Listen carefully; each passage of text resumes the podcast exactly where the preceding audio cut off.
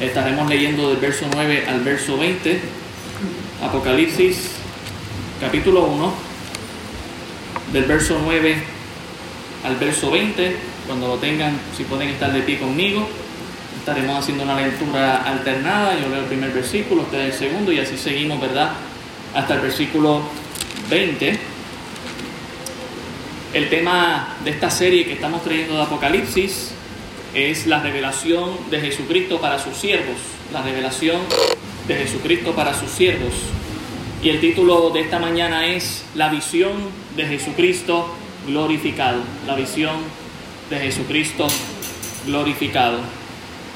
Dice la palabra del Señor en el verso 9, yo Juan, vuestro hermano, y copartícipe vuestro en la tribulación, en el reino y en la paciencia de Jesucristo, estaba en la isla llamada Patmos por causa de la palabra de Dios y el testimonio de Jesucristo.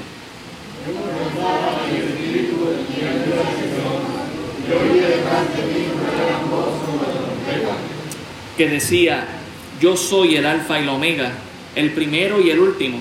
Escribe en un libro lo que ves y envíalo a las siete iglesias que están en Asia, a Éfeso, Esmirna, Pérgamo, Tiatira, Sardis, Filadelfia y la Odisea.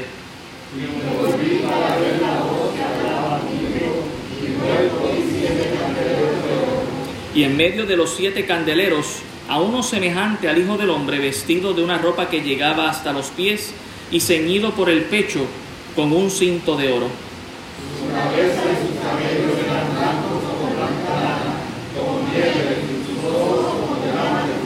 Y sus pies semejantes al bronce bruñido refulgente, como un horno, y su voz como estruendo de muchas aguas.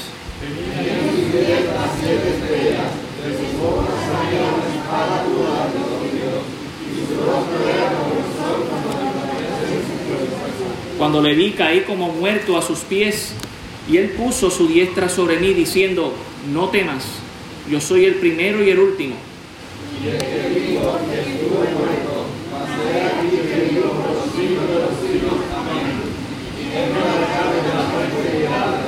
Escribe las cosas que has visto y las que son y las que han de ser después de estas. El misterio de las siete estrellas que has visto en mi diestra y de los siete candeleros de oro.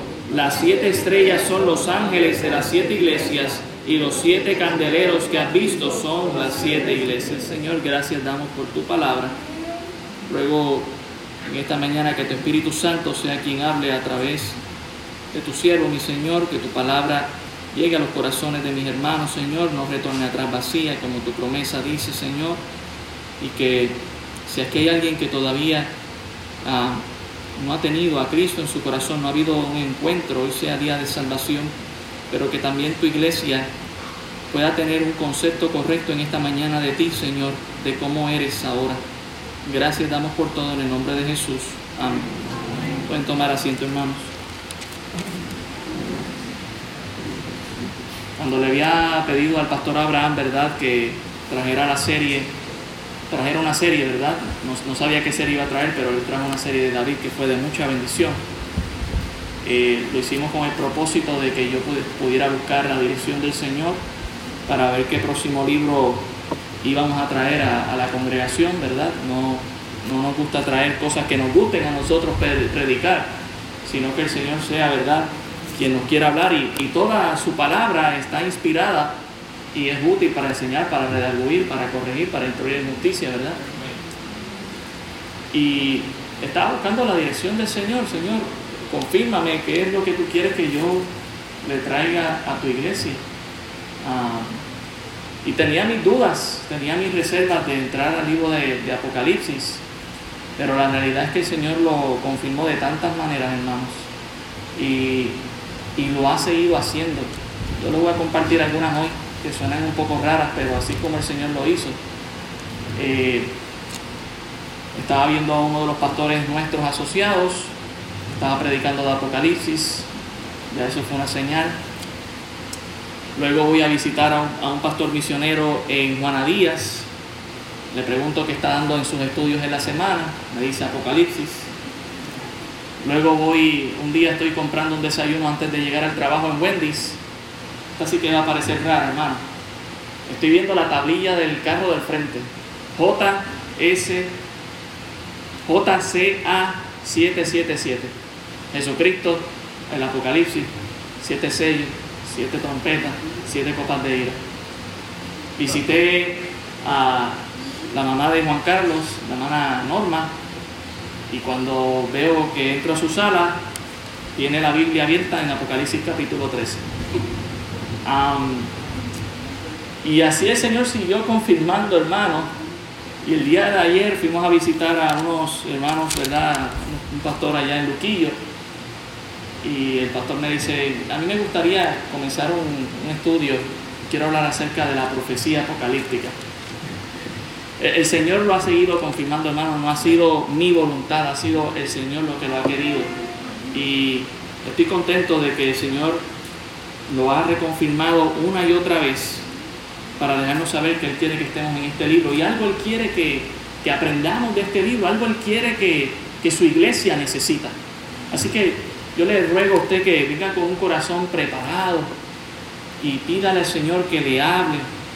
Eh, eche mi apariencia y mi forma de oratoria a un lado y, trate de escuchar la voz del Señor mientras se predica la palabra del Señor.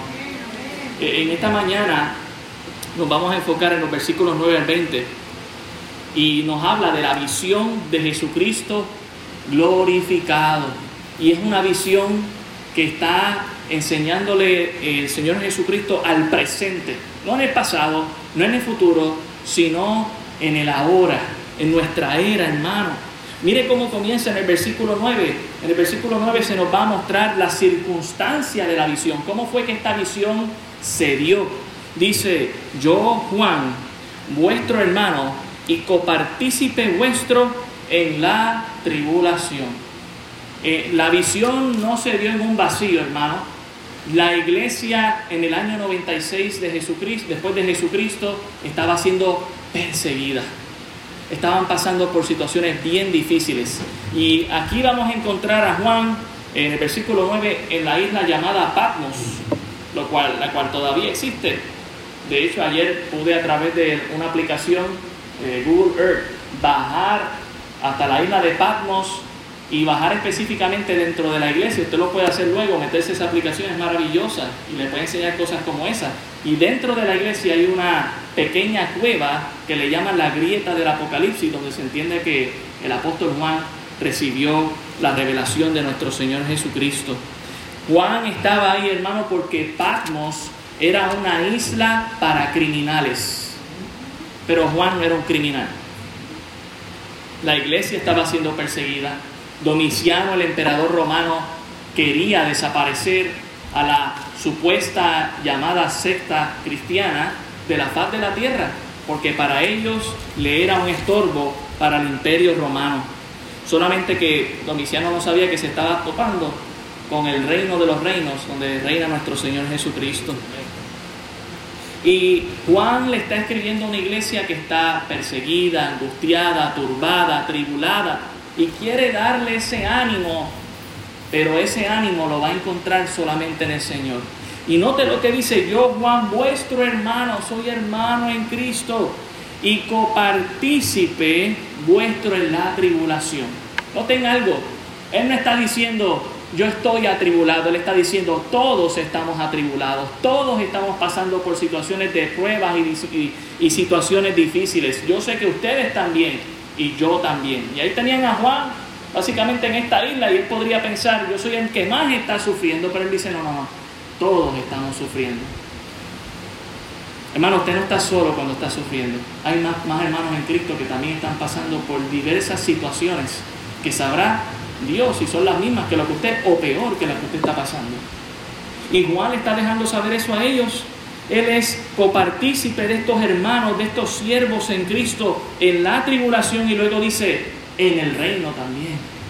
Yo soy copartícipe del reino de Cristo, hermano. Todos los que estamos aquí, si hemos creído en Cristo Jesús, somos parte del reino del Señor.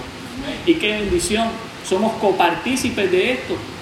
Pero también dice, y en la paciencia de Jesucristo.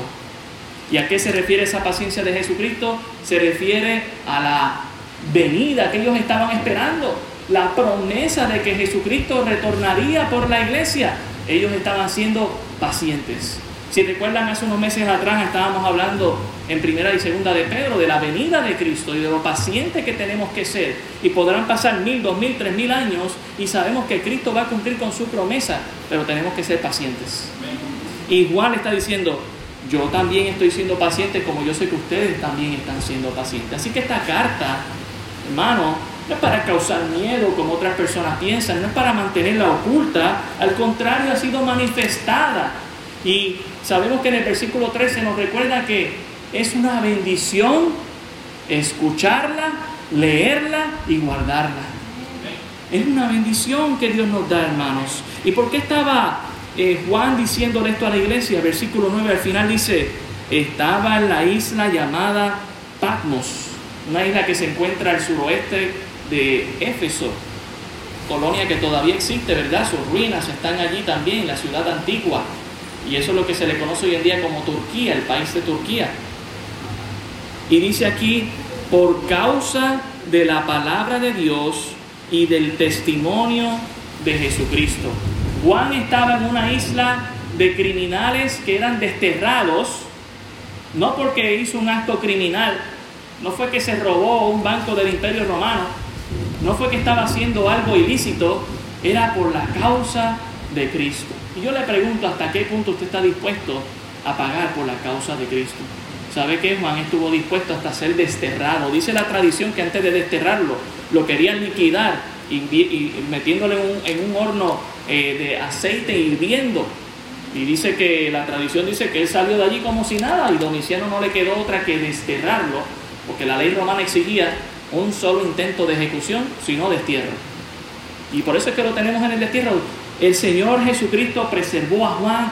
Hermanos, todos los compañeros apóstoles del hermano Juan ya habían sido eh, asesinados, eh, crucificados, martirizados, ya, ya estaban muertos, estaban en la presencia del Señor. Solamente quedaba Juan y ahora él estaba desterrado en esta isla, pero él dice, yo no estoy aquí por criminal, estoy por la causa de Cristo. Y hermanos, estamos viendo cómo el mundo se está moviendo y cómo se está persiguiendo a la iglesia. Y la pregunta es, ¿cuántos vamos a estar dispuestos a sufrir por la causa de Cristo? Yo no lo voy a pedir a usted que no me deje solo, porque no se trata de mí y ustedes, se trata del Señor. ¿Será que nosotros le seremos fiel a Dios? ¿O será que nosotros claudicaremos a la persecución que el mundo nos dé como cristianos? ¿Qué precio usted está dispuesto a pagar por Cristo? Pues Juan, un hermano como usted, como yo, de carne y de sangre, con defectos, pero que amaba al Señor, estuvo dispuesto a ser desterrado, a, ser matado por la causa de Cristo. ¿Y usted? Yo espero que también. Mire el versículo 10. Dice, yo estaba en el Espíritu en el día del Señor y oí detrás de mí una gran voz como de trompeta. Noten que aún en el destierro, en el momento más difícil, el apóstol Juan está buscando de la presencia del Señor. Dios quiere, hermanos, que usted y yo andemos en el Espíritu y no en la carne. ¿Y sabe por qué a veces no vemos a Dios? ¿Por qué a veces no vemos, no notamos su presencia? ¿Por qué a veces no sentimos que Dios está ahí? Porque usted y yo estamos más en la carne, en la chuleta, como dice un pastor, más que en el Espíritu. Debemos ser alentados a andar en el Espíritu el Espíritu Santo reside en el cuerpo de creyentes porque ese es el templo del Señor bajo el nuevo pacto. Y somos alentados a vivir en el Espíritu. Y Juan nos dice, yo estaba en el Espíritu aún en medio de la persecución. En el día del Señor, día domingo, se convirtió el día del Señor porque fue el día de la resurrección de nuestro Señor Jesucristo, un día poderoso para la historia de la humanidad. Y oí detrás de mí una gran voz. ¿Usted quiere escuchar al Señor? Usted necesita estar en el Espíritu. Usted necesita estar en el Espíritu como voz de trompeta que decía, yo soy el alfa y la omega.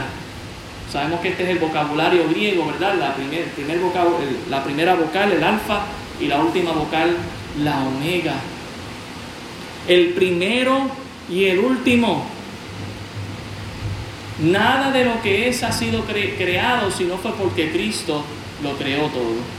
Dios es eterno, Cristo es eterno y como nos dicen Colosenses, Nada de lo que se ve, así, ¿verdad? Fue hecho sin la, sin la presencia y el poder de Dios.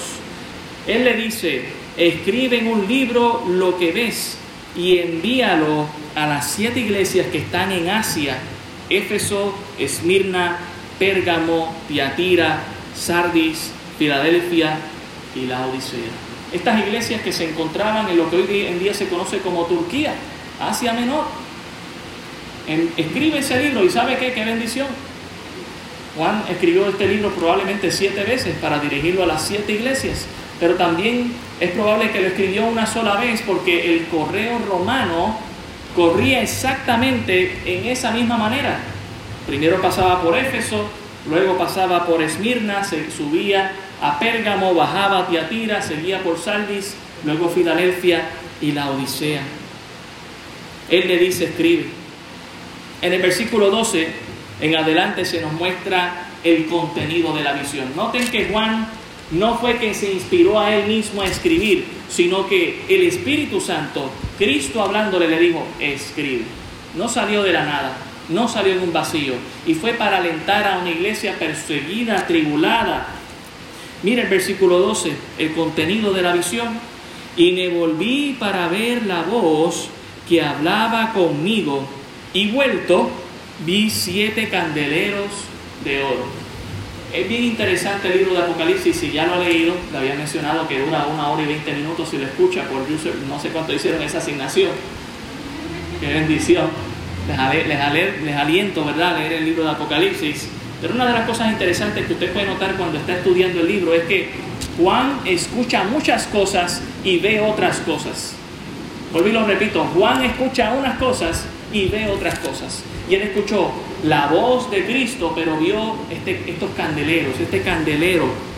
Dice aquí, y me volví para ver la voz del que hablaba conmigo y vuelto vi siete candeleros de oro y, cuando, ahorita hicimos la lectura y llegamos hasta el versículo 20 y se nos dice que estos candeleros de oro son la iglesia, las iglesias, las siete iglesias. ¿Y qué hace un candelero, hermano? Alumbra. Si tiene aceite, Espíritu Santo. Y es de oro, ¿sabe por qué? Porque el oro es el metal más precioso y apreciado y que representa la pureza, aquello por lo cual Cristo estuvo dispuesto a derramar su sangre en la cruz del Calvario. Cristo murió por la iglesia y la aprecia y por eso la viste de oro. Él dice que vio estos siete candeleros de oro y en medio de los siete candeleros a uno semejante al Hijo del Hombre, vestido de una ropa que llegaba hasta los pies y ceñido por el pecho con un cinto de oro. Noten que cuando él se voltea para ver a, esa voz que le está hablando es lo que ve son los siete candeleros. Pero no es hasta que fija su mirada en el medio de esos siete candeleros que ve la presencia de nuestro Señor Jesucristo. Hermanos, el Señor Jesucristo no instituyó la iglesia y la abandonó. El Señor Jesucristo dijo que cuando Él iba a morir en la cruz de Calvario por nosotros, iba a enviar a otro consolador que es el Espíritu Santo. ¿Y sabe dónde está el Señor Jesucristo? En medio de su iglesia. Él es la cabeza de la iglesia. Él es quien le sigue dando poder a la iglesia. Él es quien le sigue dando ánimo a la iglesia. Por eso debemos seguir firmes. El Señor no nos ha abandonado. El Señor le prometió a los discípulos, yo voy a estar con ustedes hasta qué lugar? Hasta el fin del mundo. ¿Y sabe qué? Yo no sé usted, pero cuando Dios promete algo, yo sé que Dios lo va a cumplir porque ya lo ha cumplido antes, porque ya lo ha hecho antes. Y eso me da aliento. Hermano, el Hijo del Hombre, nuestro Señor Jesucristo, estaba en medio de los siete candeleros de oro. Él está en medio de su iglesia. ¿Sabe por qué? ¿Cuál es la importancia de que Jesús esté en medio de la iglesia? Porque usted y yo, con todo el respeto que nos merecemos, no somos luz sin Cristo. Necesitamos la iluminación, la gloria, la majestad de nuestro Señor Jesucristo iluminando nuestros candeleros para nosotros iluminar a otros. Él es la luz del mundo y por eso la iglesia es llamada a ser luz del mundo en medio de nuestra sociedad. Dice en el versículo 13 que el Hijo del Hombre estaba vestido de una ropa que llegaba hasta los pies y ceñido por el pecho. Note que no estaba ceñido, ¿verdad?, por la cadera, que era usualmente lo que se hacía. Estaba ceñido en el pecho con un cinto de oro.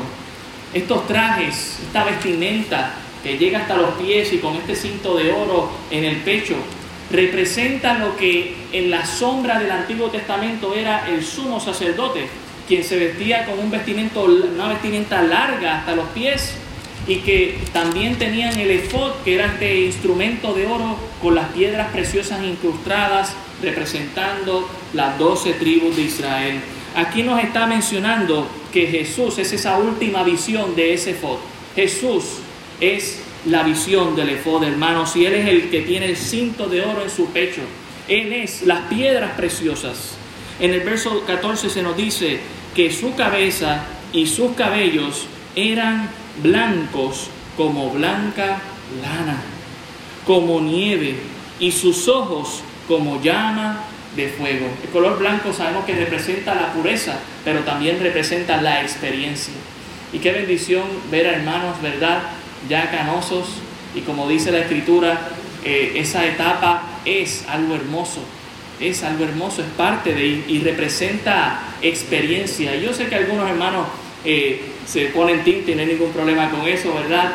Pero sabe que también es bonito dejarse las canas, es parte del proceso. Y a mí también me están empezando a salir, al principio me estaba frustrando, pero qué bendición saber, mire, que Dios mismo, Cristo mismo, está con su pelo canoso, con su pelo lleno, ¿verdad? Y no es, por, no es porque está su cuerpo deteriorándose, sino porque simplemente es el color que él ha escogido para iluminar. Y nos dice aquí que sus ojos son como llama de fuego. Hermanos, ya no estamos viendo aquí al Jesucristo humillado, derramando su sangre. Ya no estamos viendo aquí a un Jesucristo con una corona de espinas, casi desnudo, solamente con un manto tapándole, colgado en la cruz del Calvario. No, aquí estamos viendo al Rey de Reyes, mostrando toda su gloria y apariencia, y sus ojos como fuego. Es decir, una mirada penetrante, una mirada que sabe cuáles son nuestras intenciones, hermano. Una mirada que, a la cual usted no le puede engañar. No intimidante para aquel que le sirve el Señor, pero sí intimidante para aquel que no le sirve el Señor. Por eso es que el Apocalipsis es una bendición para los que creemos en Cristo, pero es una maldición para los que no quieren creer en Cristo Jesús. Dice aquí que sus ojos son como llama de fuego y sus pies semejantes al bronce bruñido, refulgente como un horno, y su voz como estruendo de muchas aguas. Ya no estamos viendo a Cristo aquí con su cuerpo de carne, ¿verdad? Como vino la primera vez, tapando o velando la gloria que manifestó en un momento dado en el monte de la transfiguración. No, aquí lo vemos completamente en su gloria, mostrándole al apóstol Pablo cómo él es y nos dice que tenía en su diestra, en el versículo 16, siete estrellas de su boca. Tenía en su diestra siete estrellas y de su boca salía una espada aguda de dos filos y su rostro era como el sol cuando resplandece en su fuerza. Hermano, esta descripción de nuestro Señor Jesucristo no es única en Apocalipsis.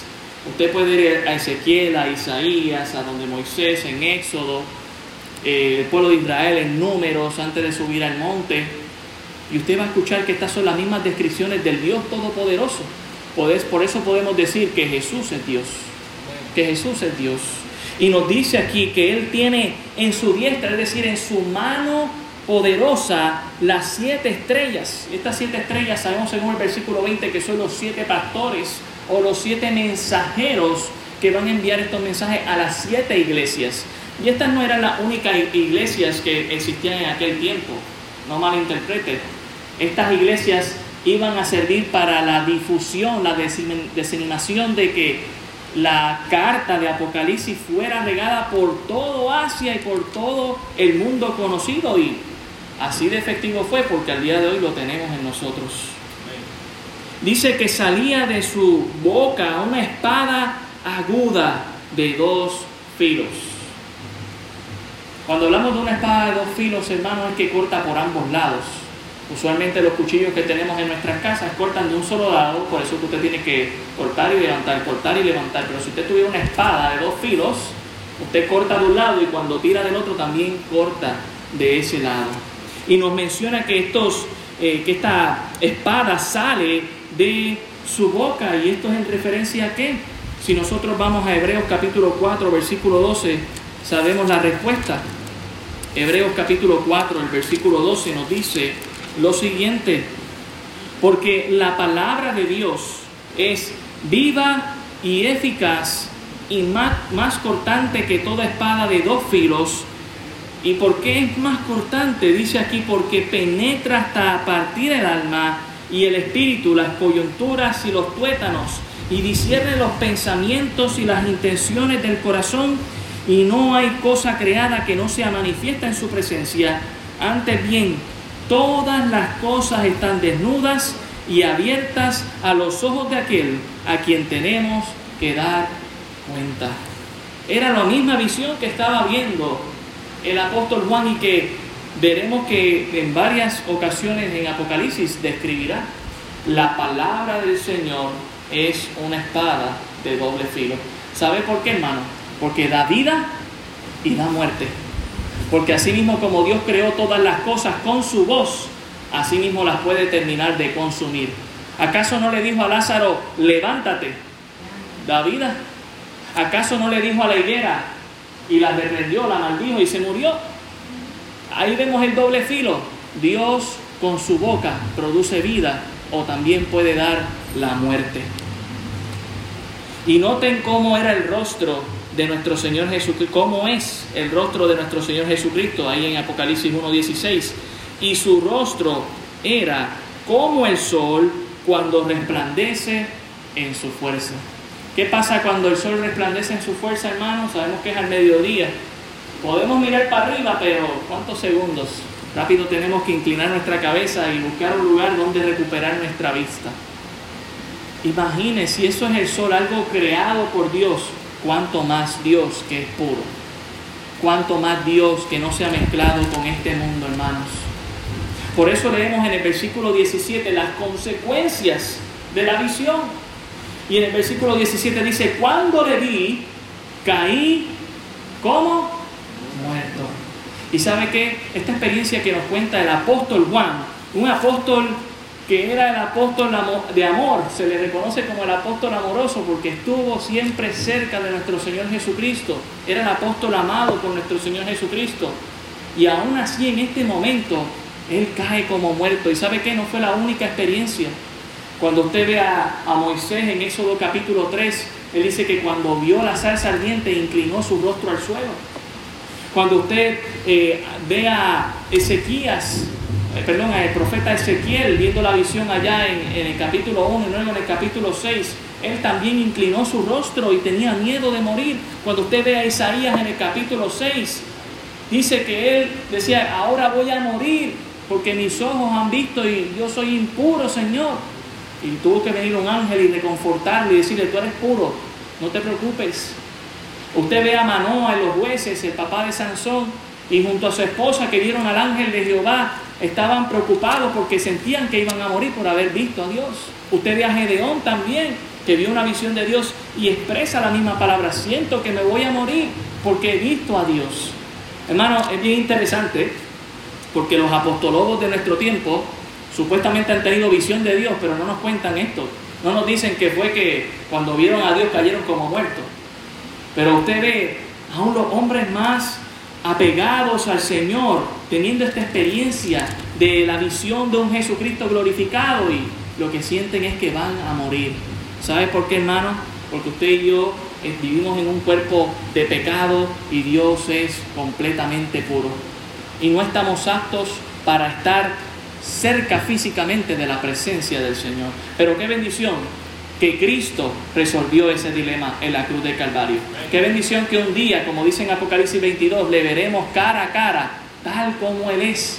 Y no tendremos que ocultar nuestro rostro como hizo Moisés con un velo. Y no tendremos que preocuparnos de que podríamos morir, porque Dios, a través de, la, de lo que hizo en el sacrificio en la cruz del Calvario, nos da esa paz para tener acceso con Él. cuando le vi caí como muerto a sus pies. Noten que es no solamente una expresión de, de sentirse mal, pero también de adoración a Dios. Dice, y él puso su diestra sobre mí diciendo, no temas. ¿Y sabe qué? Es lo mismo nuevamente, es el mismo patrón que usted puede ver en los hombres y mujeres de Dios que eh, Dios se les reveló de alguna u otra manera. Él les dice, no temas, no te preocupes. A Isaías le mandó un ángel con unas tenazas y verdad le limpió su boca. Tu, tu pecado es limpio, tú eres perdonado. Y, Jesús le está diciendo aquí a Pablo, perdón a Jesús, perdón a Juan, no temas, no te... Hermano, siempre escucharemos que para muchos el Apocalipsis será un libro de miedo. Dios se nos está manifestando aquí en su gloria y en su poder y Él nos dice, no temas, no temas. Yo soy el primero y el último.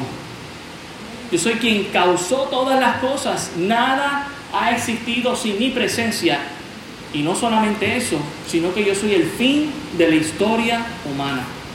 Hermano, cuando vemos el enfoque aquí que está viendo Juan, Juan mencionó su nombre tres veces. En el versículo 2, en el versículo 1 al final, él dice que, ¿verdad?, se presenta como Juan, el siervo del Señor. También en el versículo 4 se presenta como el que está saludando a las iglesias. Y también en el versículo 9 se presenta, ¿verdad?, como el que vio la visión pero también aparece tres veces Jesús diciéndole, yo soy el primero y el último. Se lo dice en el versículo 8, yo soy el principio y el fin. En el versículo 11, perdón, en el versículo, sí, en el versículo 11, yo soy el primero y el último. Y también ahora en el versículo 17 le dice, yo soy el primero y el último. Aunque Juan estaba tan impactado y asombrado que tenía que estar repitiendo su nombre, Jesús le recuerda, yo soy el que causa todas las cosas y el que termina todas las cosas. Hermano, no es este mundo el que va a hacer o va a consumar la historia de la humanidad, es nuestro Señor Jesucristo. No somos nosotros el centro del mundo, es nuestro Señor Jesucristo el centro de toda su creación. A Él sea la gloria, la honra y el poder. Y Él nos dice en el versículo 18, yo soy, yo soy el que vivo y estuve muerto, mas he aquí que vivo, ¿por cuánto tiempo hermano? Por los siglos de los siglos. Amén, así sea. Y no solamente eso, y tengo las llaves de la muerte y del Hades. ¿Por qué no tenemos que tener iglesia? Porque Jesús es quien causa todas las cosas y quien termina todas las cosas. ¿Por qué no tenemos que tener iglesia? Porque nuestro Jesucristo no está muerto, Él está vivo. Él estuvo muerto, como Él nos lo dice ahí, pero Él resucitó el tercer día y está a la diestra del Padre. Y Él viene un, un día pronto por su iglesia. Él es el que reina para siempre, por los siglos de los siglos. Iglesia, no tengas miedo. Dios sigue vivo, Cristo sigue vivo. Y no solamente sigue vivo, Él tiene toda la autoridad aún de las peores consecuencias. Él tiene las llaves de la muerte. ¿Y sabe qué es eso, hermano? Que si tiene las llaves de la muerte significa que con las llaves Él puede encerrar algo o puede liberar algo.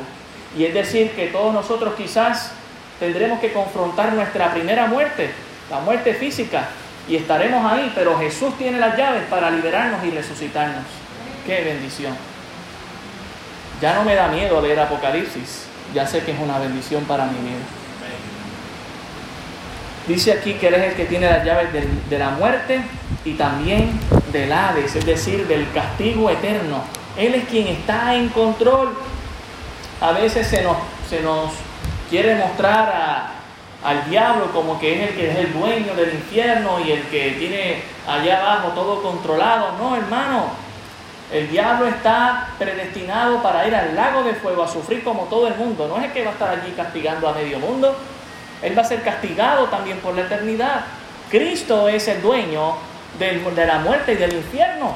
Él lo creó todas las cosas. Él está en control. ¿Sabe qué? Apocalipsis es el libro del trono. ¿Y sabe qué significa el trono? Que cuando Cristo está en su trono, Él está en control.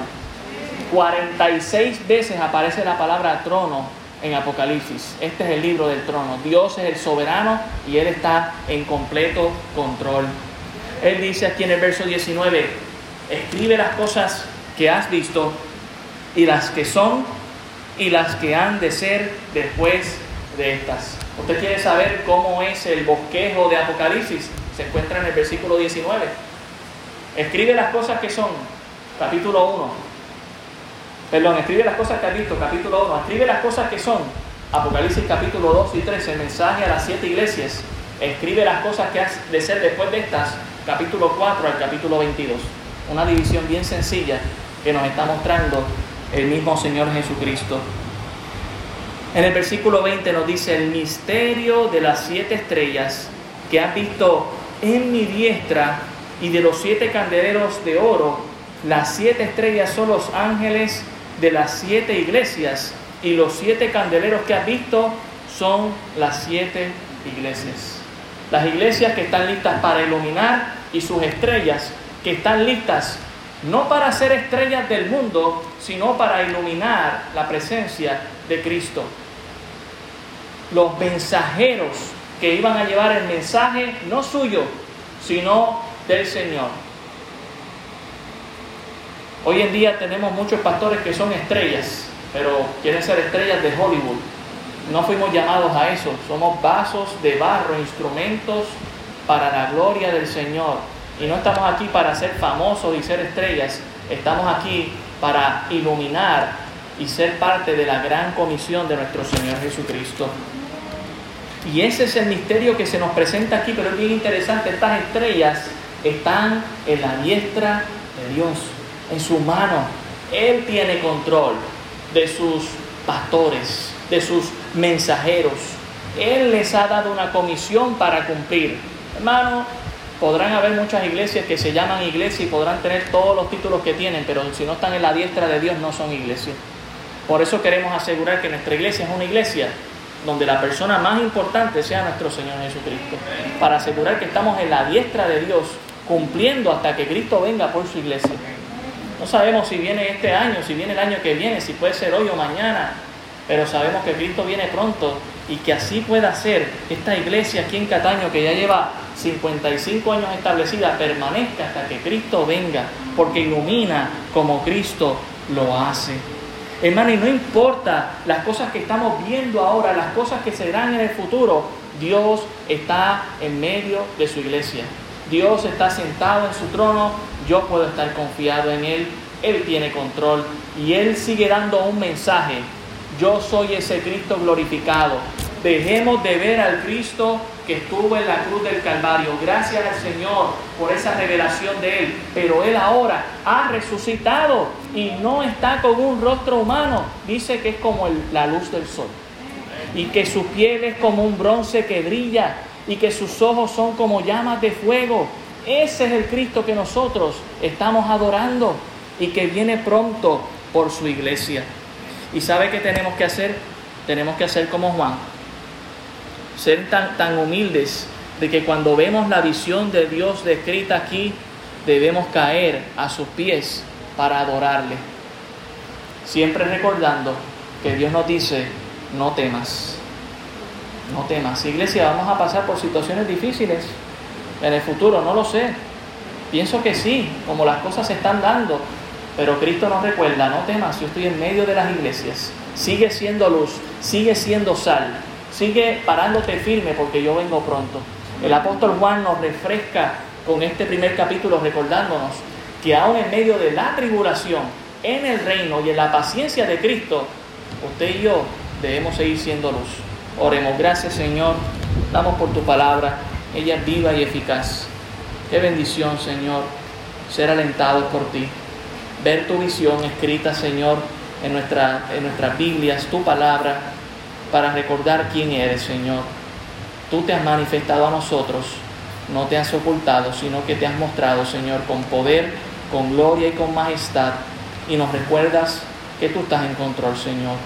Ayúdanos como iglesia a serte fiel, a vivir para ti, a honrarte, mi Señor, para recibirle tu recompensa. Gracias, Padre. Te pedimos que seas tú con esta iglesia. En el nombre de Jesús. Amén. Dios le bendiga.